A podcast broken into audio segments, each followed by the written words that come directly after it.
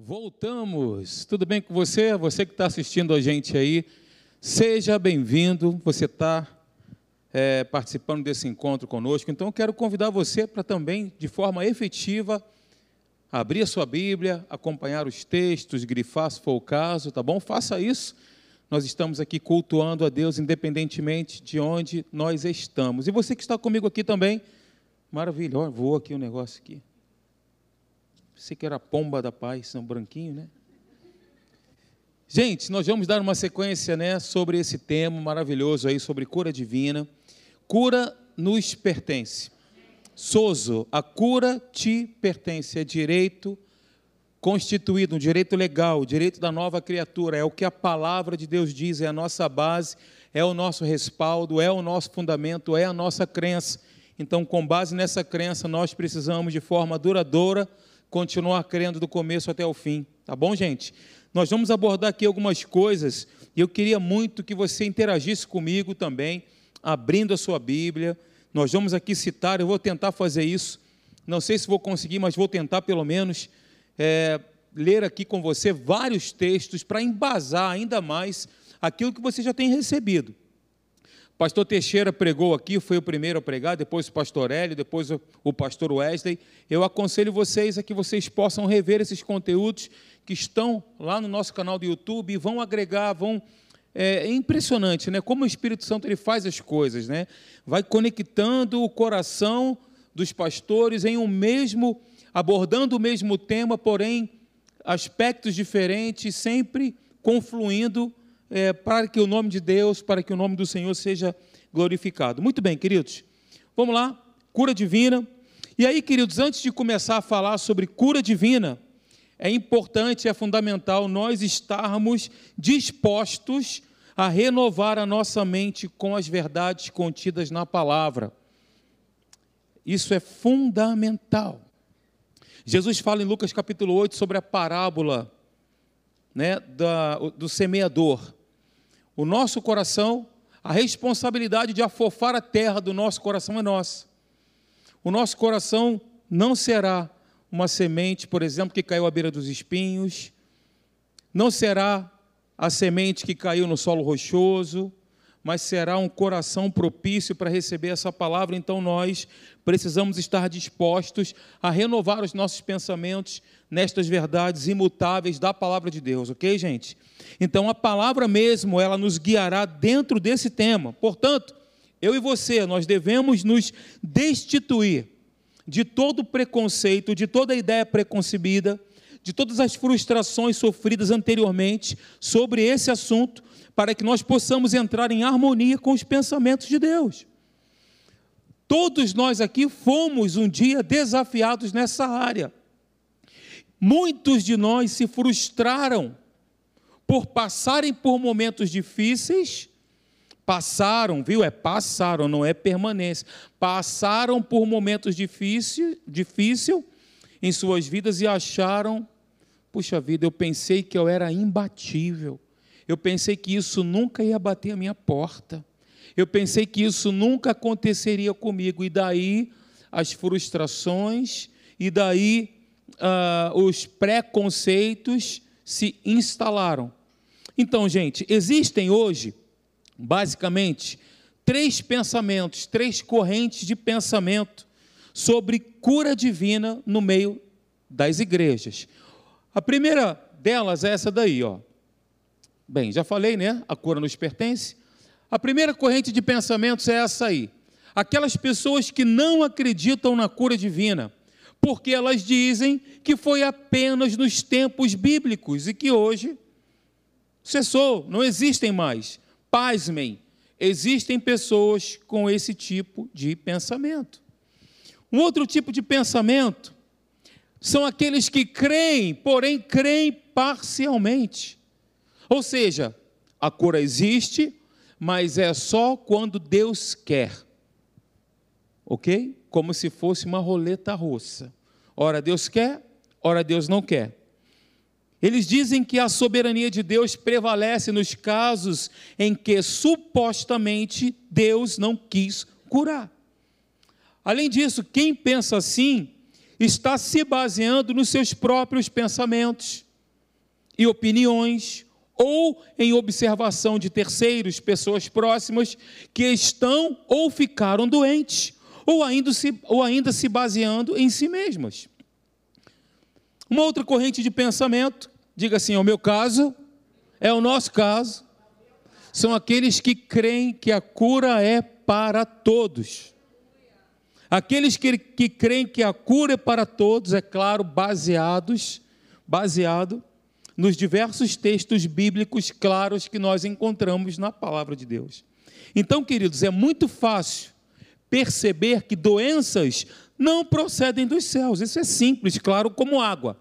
Até uma criança entende. Porque lá no céu não existe imperfeição, defeito ou destruição. Quem concorda comigo? Ai de você se não concordasse. Né? No céu não existe imperfeição, defeito ou destruição. Pastor Teixeira disse, né, ele falou um pouquinho sobre a queda do homem, o pecado entrando em cena e todas as mazelas e consequências com, é, referentes a isso aí. Então, o homem ele se tornou doente após ter dado crédito à voz enganadora do inferno, vindo como consequência destruição, doenças e morte. O fato, queridos, é que o inferno, que o diabo, ele vai tentar de todas as formas e maneiras destruir a nossa fé com enfermidade. O que não quer dizer necessariamente que você tenha pecado.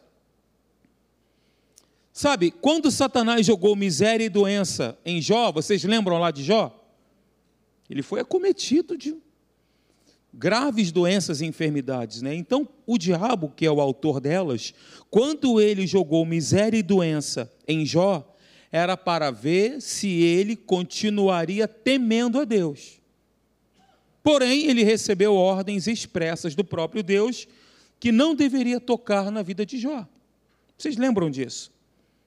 Queridos, eu e você, nós não ficamos doentes porque nós pecamos ou somos fracos na fé ou estamos em desobediência, embora essas coisas possam também nos fazer adoecer. Mas, principalmente porque o inferno é um dos ofícios dele, ele tenta minar a nossa fé, a nossa crença, ou porque também estamos vivendo uma vida de maus hábitos. Isso também corrobora. A questão não é o fato de sermos acometidos com enfermidades, porque todos nós aqui somos desafiados em um momento da nossa vida. Mas como será a nossa postura diante dos ataques? Esse é o ponto. Como eu me comporto, como eu me posiciono, o que, que eu falo, o que, que eu digo, no momento que eu sou afrontado pelas enfermidades. Quero te dizer, queridos, que os médicos, preste atenção nisso. Os médicos, os remédios estão do nosso lado. Eles, tanto quanto Deus, também querem a cura. Nós somos crentes, mas precisamos ser crentes equilibrados. Todo extremo é beira, queridos. Não existe nada de errado em, durante um tempo, você tomar medicamento e se consultar com especialistas, o próprio Jesus reconheceu isso. Ele disse: os sãos, está lá em Mateus capítulo 9, versículo 12. Jesus disse: Olha, Jesus, porém, ouvindo, disse-lhes: Não necessitam de médicos sãos, mas sim os doentes. Jesus não veio, queridos, para condenar a gente quando nós passamos por esse desafio na nossa vida quando nós somos afrontados, ele não veio para condenar os homens na sua condição caída, mas para libertar o homem pelo poder de Deus. Então, a palavra que nós cremos e amamos é um remédio infalível para a cura. E aí Jesus disse lá em Lucas capítulo 8, do versículo 4 ao versículo 15, quando ele fala sobre a semente, ele diz que a palavra de Deus é uma semente e como tal que é, ela precisa ser trabalhada, ela precisa ser regada, para que ela possa germinar e produzir. 1 Pedro capítulo 1, versículo 23, abra por favor. 1 Pedro 1, capítulo, capítulo 1, versículo 23. Veja o que, que diz o texto sagrado. A palavra de Deus, queridos, é uma semente incorruptível e precisa de uma terra para germinar. Lucas fala sobre isso. Nosso coração é boa terra. A palavra por si só, ela é poderosa. Mas para que ela possa cumprir a sua ação, ela precisa encontrar um coração próprio, um coração que responde. 1 Pedro capítulo 1, versículo 23 diz: "Sendo de novo gerados, a minha versão com certeza está diferente da sua, sendo de novo gerados, não de semente corruptível, mas da incorruptível. Está falando de quê? Da palavra. Pela palavra de Deus, que é viva e que permanece para sempre. Então nós vemos que a palavra de Deus é uma semente porque ela é incorruptível. E Provérbios capítulo 4, eu projetei para você me acompanhar, do versículo 20 ao 22, é um texto amplamente dito por nós aqui, você com certeza conhece. Filho meu, atenta para as minhas palavras. Aos meus ensinamentos inclina o teu ouvido. Não os deixes apartar-se dos teus olhos, guarda no íntimo do teu coração, porque são vida para quem os acha e saúde para o seu corpo. Queridos, se desejamos encontrar, quem quer encontrar vida aqui? Olha que pergunta retórica. Se desejamos então encontrar vida para o nosso espírito e saúde para o nosso corpo, nós devemos dedicar, diga dedicar, investir o tempo necessário para sedimentar a palavra em nossos corações, a semente incorruptível da palavra de Deus. Por isso que você tem visto aqui recorrentemente pastor Hélio dizer sempre sobre nós adquirirmos o hábito da leitura, de ler um texto, de meditar nesse texto, fazermos isso de forma recorrente. Investir tempo, dedicar tempo, não gastá-lo, né? Porque gastar dá um sentido de perda, né? Mas investir tempo com Deus, porque na verdade nós é que recebemos os benefícios desse investimento, né? A palavra ela, é ela sedimenta nos nossos corações e por sedimentar em nossos corações vai produzir saúde para o nosso corpo e para o nosso espírito.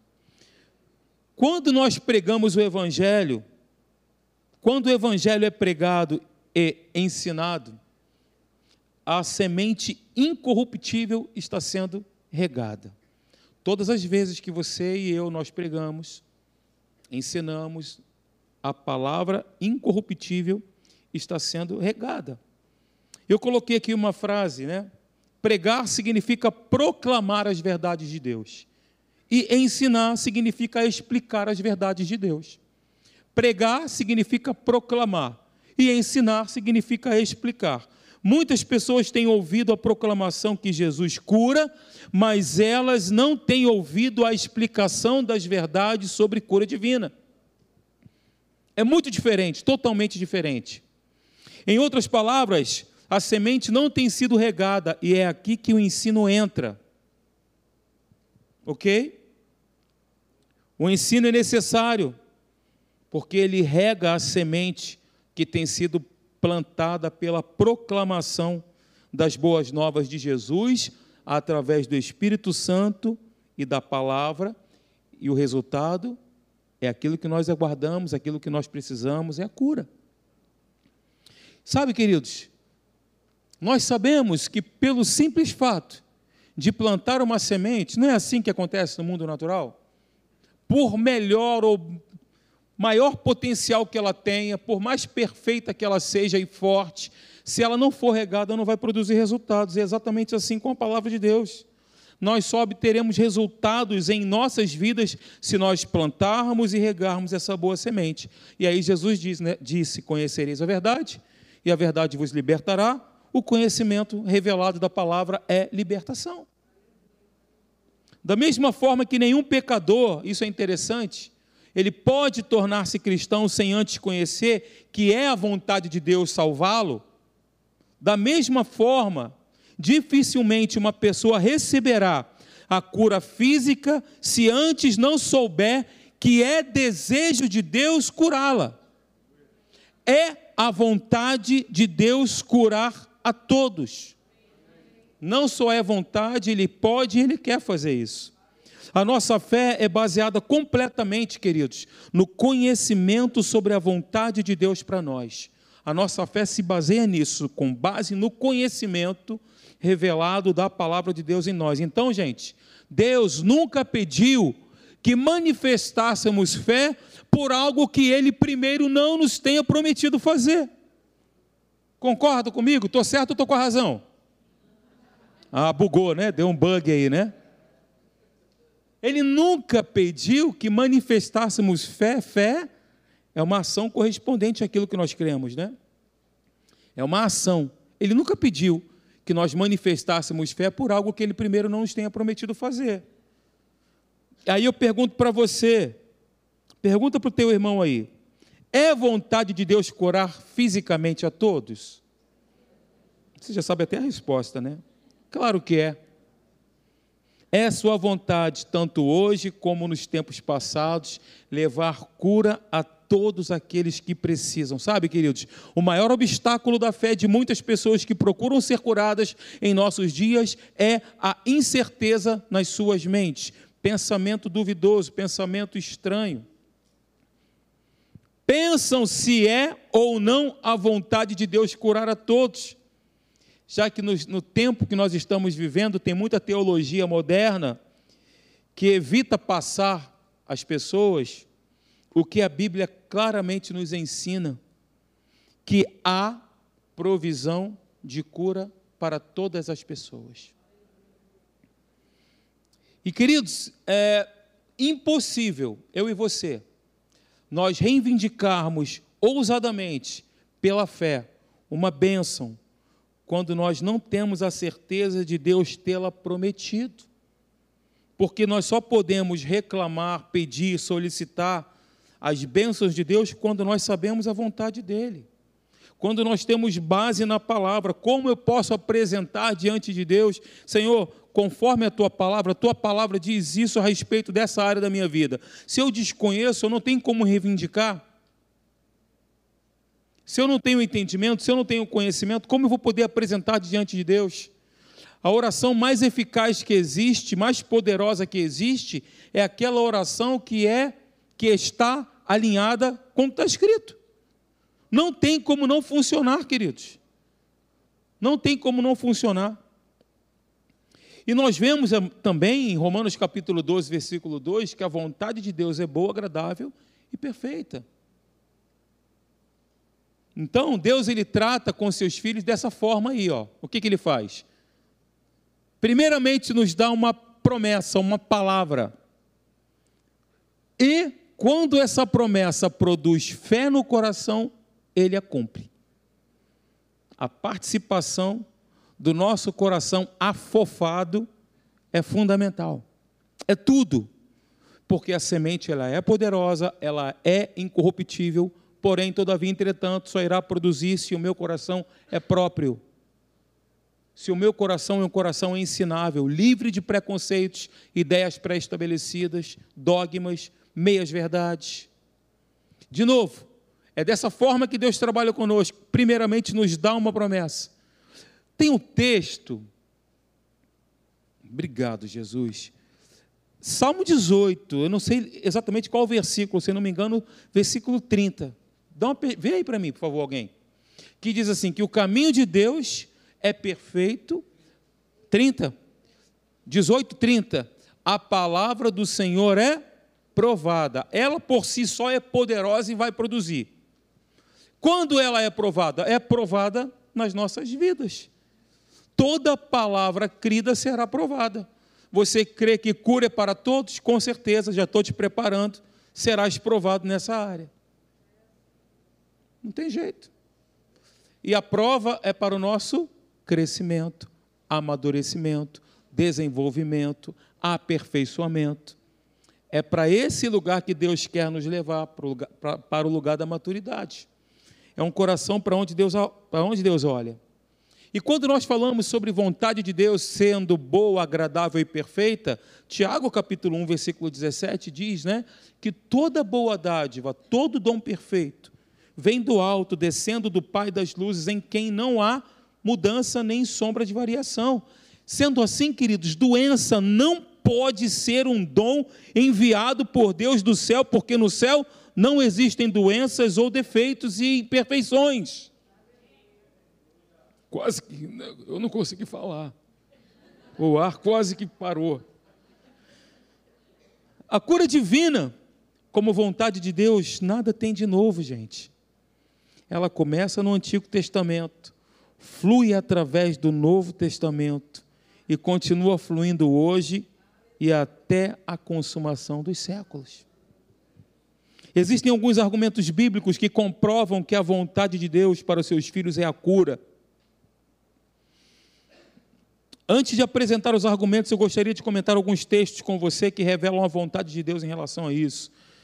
Diga comigo: saúde divina é um direito legal. Lucas capítulo 4, abra aí comigo agora. Glória a Deus.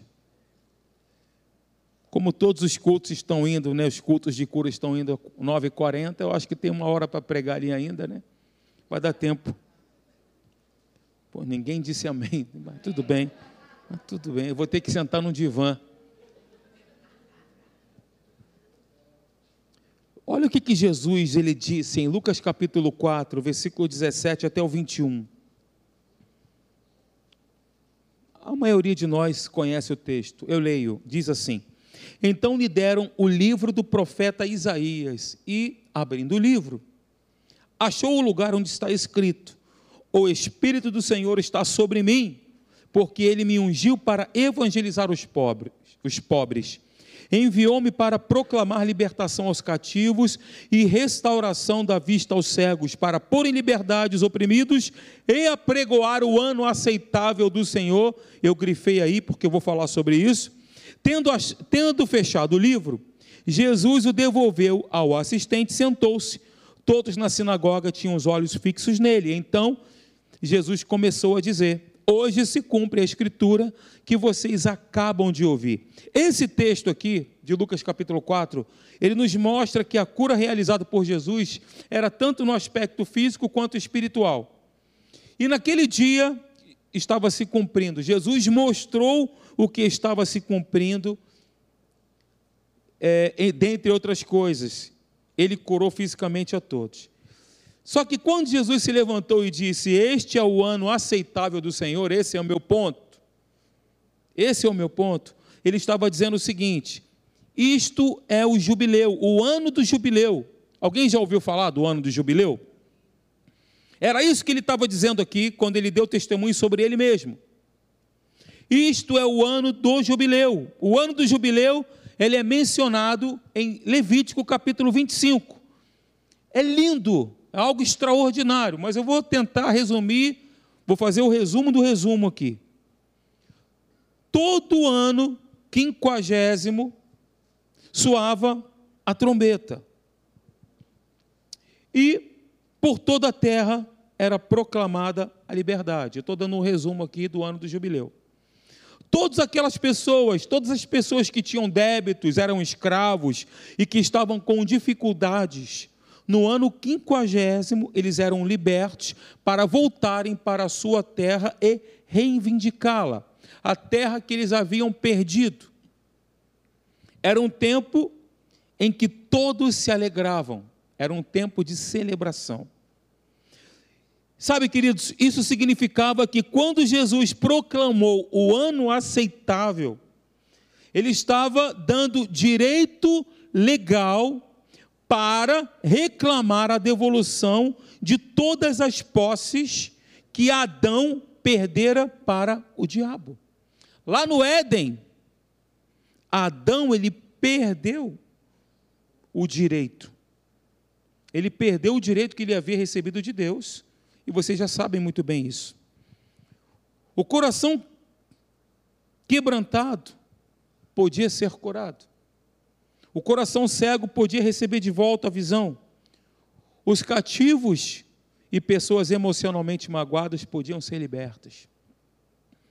E aí Jesus estava de pé, num certo sentido, tocando a trombeta, exatamente como fazia-se no ano do jubileu. E estava dizendo o seguinte: olha, isso aqui é para vocês, o ano aceitável, o ano da restituição. Adão perdeu, Jesus estava naquele tempo dizendo: Olha, legalmente nós estou restituindo o que foi perdido. Legalmente vocês estão recebendo de volta tudo aquilo que vocês perderam. Então, gente, Deus é glorificado através da cura e libertação, e não através das doenças e sofrimentos desnecessários. E aí tem muitas pessoas que dizem que se for da vontade de Deus, Ele me curará. Eu não sei se é a vontade de Deus me curar. Essas duas afirmações, elas são frequentes, né? Você já ouviu com certeza. E elas estão totalmente desprovidas de fundamento bíblico. E também de desconhecimento acerca do caráter de Deus. Ele é bom, ele é amor. Deus não impregna ninguém com doença para fazer com que aquela pessoa evolua, fazer com que ela cresça. Deus não faz isso, Deus é amor. Você que tem a revelação do amor. Se você, Jesus disse isso, né? Se vós que sois maus, sabeis dar boas dádivas aos vossos filhos, né? Quanto mais o vosso Pai celeste vos dará o seu espírito àqueles que lhe pedirem. Deus é bom e faz o bem, ele é fiel, queridos. Não coloca enfermidade em ninguém para ajustar ninguém, não.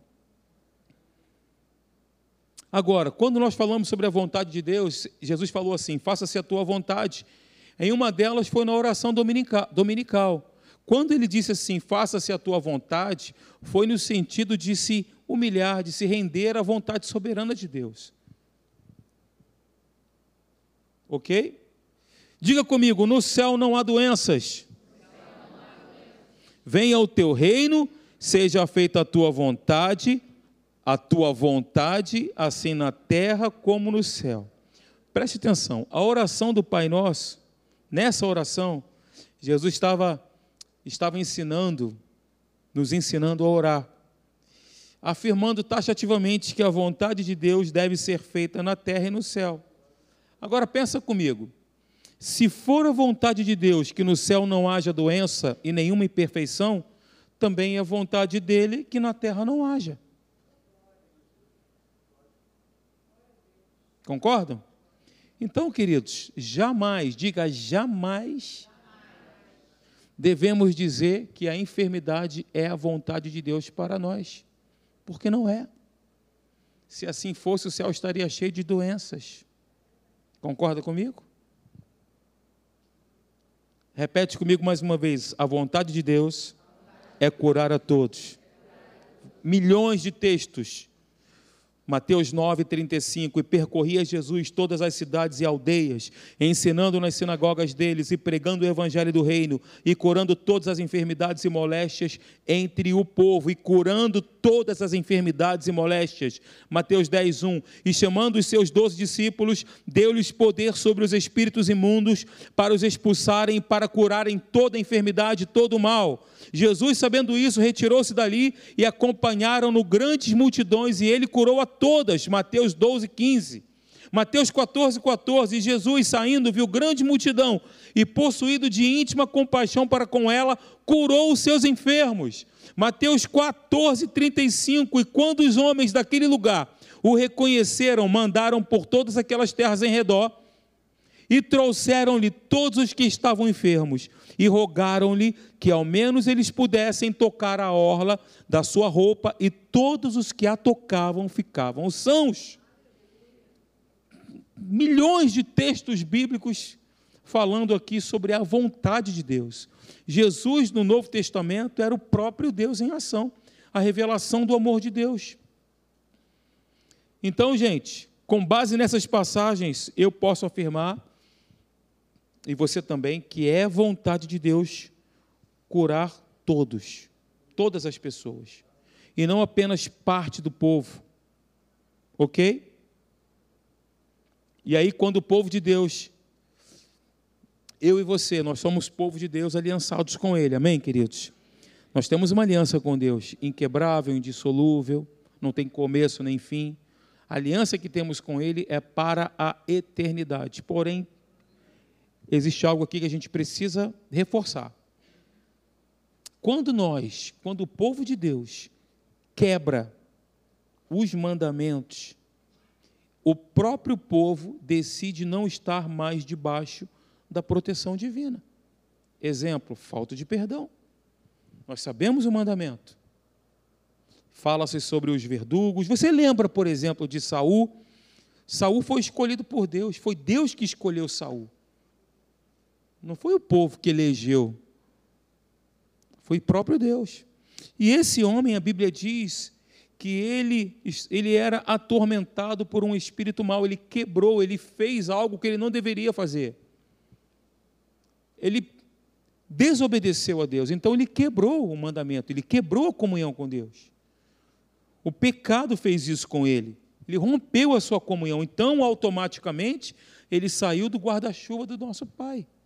Ele saiu debaixo da proteção. E Deus permitiu que aquele espírito maligno o atormentasse. Na verdade, ele abriu a porta, né? Ele abriu a porta. E no que tange a falta de perdão, é exatamente a mesma coisa. A Bíblia fala sobre os verdugos, sobre os espíritos torturadores, que são os demônios. O credor incompassivo, você conhece, está lá em Mateus capítulo 18 ele foi entregue a esses espíritos atormentadores até que saudasse toda a sua dívida. Então, o ódio, o rancor, a mágoa congelada do coração é uma porta aberta para a ação das trevas, para a ação do inimigo. Esses espíritos, eles são carrascos e flagelam as pessoas. Então, eu e você, nós precisamos tomar muito cuidado para não pavimentarmos, né, se assim eu posso dizer, a vitória.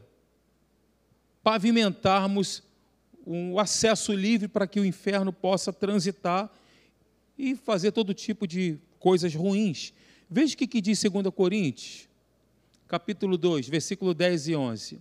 Fala sobre perdão nós geralmente pegamos a última parte, o versículo 11, né?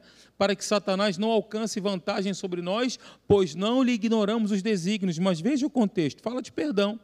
A quem perdoais alguma coisa, também eu perdoo, porque, de fato, o que tenho perdoado, se alguma coisa tenho perdoado, por causa de vós o fiz na presença de Cristo. Aí sim entra o verso. Para que Satanás não alcance vantagem sobre nós, pois não lhe ignoramos os desígnios. Ok, queridos? A gente precisa checar o nosso coração. Se existe algum ressentimento, alguma raiz, por, menos, por pequena que você considere, nós precisamos ajustar ontem isso, para que possamos receber aquilo que Deus tem para nós, a sua vontade materializada em nós, no nosso corpo físico, traduzindo-se, obviamente, em saúde. Como eu disse, nós estamos em uma aliança com Deus uma aliança inquebrável, a melhor aliança. Se Deus, né, quando nós pegamos aqui vários textos, por exemplo, no Antigo Testamento, o povo de Israel andou naquele deserto, as suas sandálias não se gastaram, as suas roupas também não. Deus preservou Israel ali de toda sorte de enfermidades. A Bíblia diz que não, não tinha nenhum sequer doente, nem os pés inchavam. Se Deus fazia isso no Antigo Testamento, nós estamos em uma aliança superior. Nós estamos, como diz é, Hebreus capítulo 8, uma aliança onde o Espírito Santo, onde Deus imprime a sua palavra nas nossas mentes. Amém, gente? Êxodo capítulo 23, versículo 25. E servireis ao Senhor vosso Deus, e Ele abençoará o vosso pão e a vossa água, e eu tirarei do meio de vós as enfermidades antiga aliança. Novamente, Deus fala sobre as bênçãos da prosperidade e da cura aqui, com base em uma ação, com base em uma atitude, servir ao Senhor, servindo a Deus, buscando em primeiro lugar. Deus acrescenta, Deus soma, Ele abençoa, é assim que Ele faz. É isso mesmo. Queria chamar os músicos.